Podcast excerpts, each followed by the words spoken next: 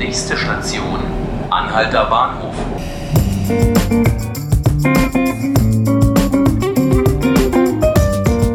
Hallo und herzlich willkommen zu 5 Minuten Berlin, dem Tagesspiegel Podcast. Mein Name ist Tilman Schröter und heute sprechen wir über ein nicht so angenehmes, aber doch wichtiges Thema, die Clankriminalität in Berlin. In dieser Woche gab es Schüsse auf einen Späti, die Abschiebung eines bekannten Clanchefs und ein weiteres Clanmitglied wurde am Mittwoch in Bulgarien wegen des Überfalls auf einen Geldtransporter festgenommen. Es gibt für die Behörden also viel zu tun im Kampf gegen die organisierte Kriminalität. Um welche Clans es genau geht und was dagegen in Berlin unternommen wird, möchte ich heute mit einem unserer Clan-Experten besprechen. Bei mir ist Alex Fröhlich aus der Berlin-Redaktion. Hallo Alex. Grüß dich. Alex, Mittwochnacht gab es Schüsse auf einen Späti in Charlottenburg, der von Kurden betrieben wurde. Es wurde dann einer der Verdächtigen des Überfalls auf einen Geldtransporter am Alexanderplatz in Bulgarien aufgegabelt. Äh, kannst du uns das mal aufschlüsseln? Was ist da genau passiert? Haben die Sachen was miteinander zu tun und sind das alles Clan-Aktionen gewesen?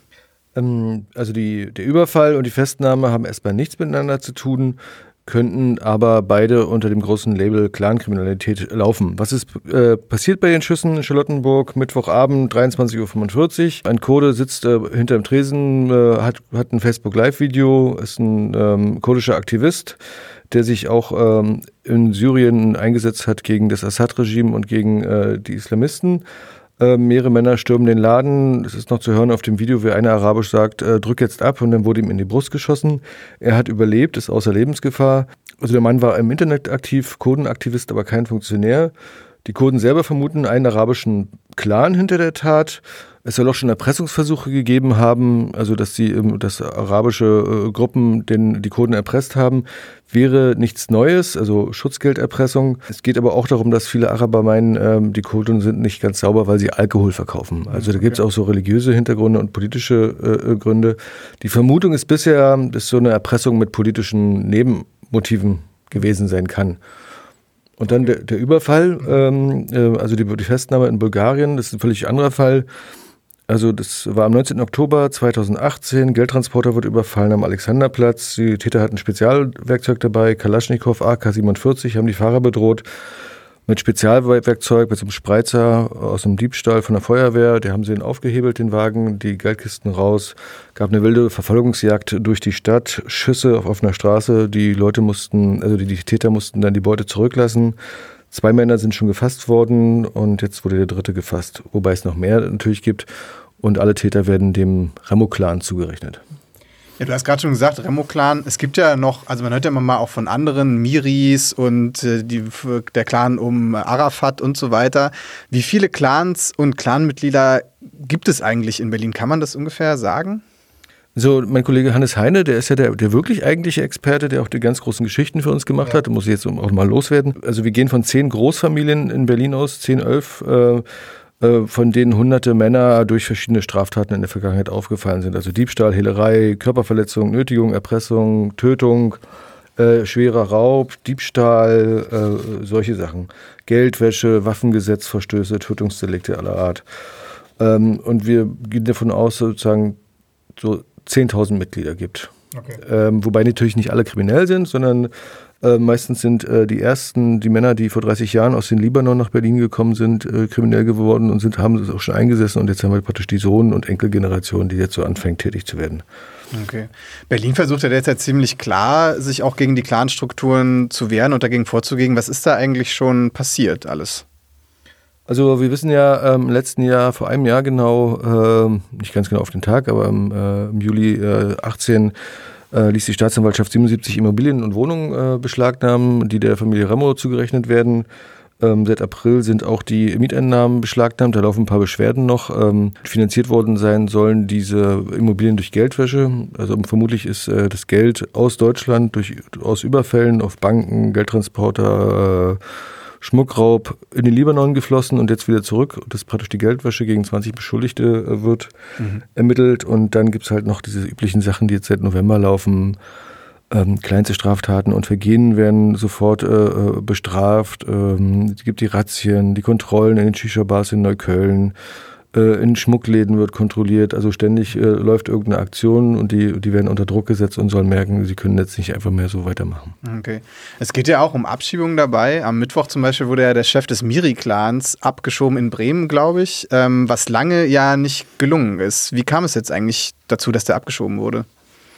So, äh, das wird ja schon seit Jahren versucht, äh, dass äh, Deutschland wieder abschieben kann äh, in den Libanon. Es geht ja um Staatenlose, es geht um zwei Gruppen Palästinenser, die aus dem Libanon, über den Libanon nach Deutschland äh, geflohen sind. Und äh, so eine arabische kurdische Gruppe ist das, sind keine Kurden, sondern so eine aus der Südtürkei, die über den Libanon nach Deutschland geflohen sind, gelten aber als staatenlos.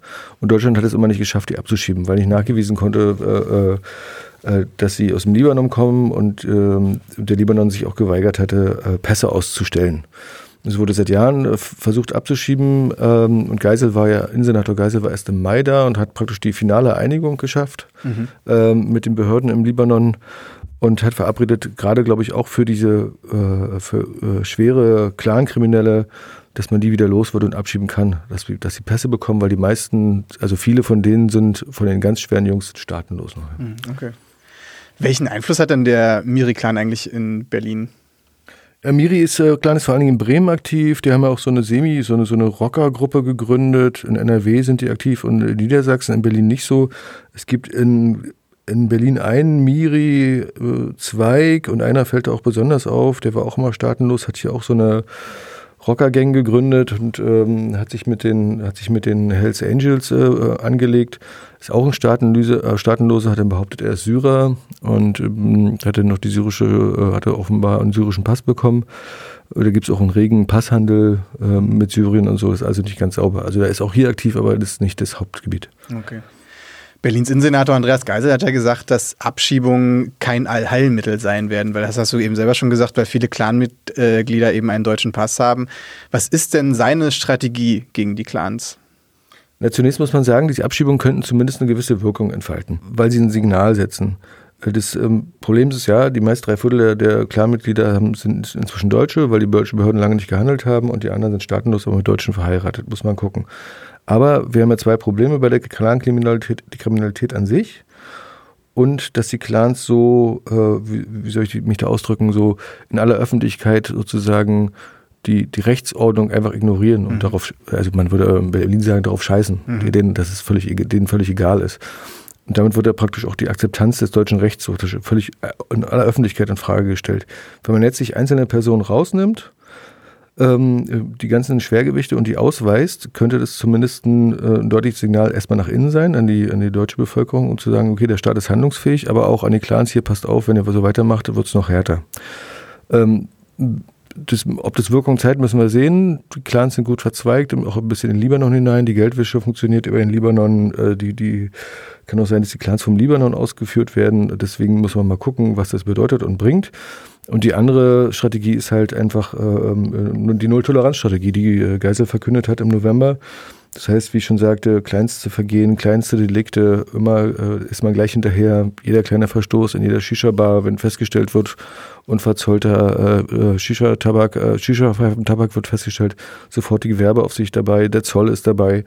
Äh, da wird Druck gemacht, also bei kleinsten Sachen immer rein, immer rein, sodass die Leute merken, sie können nicht einfach mehr so machen, wie sie, wie sie bisher gemacht haben. Okay, dann hoffen wir mal, dass die Behörden die Clans endlich ganz in den Griff kriegen. Vielen Dank, Alex. Bitte. Und das war's mit den 5 Minuten Berlin. Morgen früh begrüßt Sie hier mein Kollege Markus Lücker. Ich bedanke mich bei Ihnen fürs Zuhören und wünsche Ihnen noch einen schönen Tag.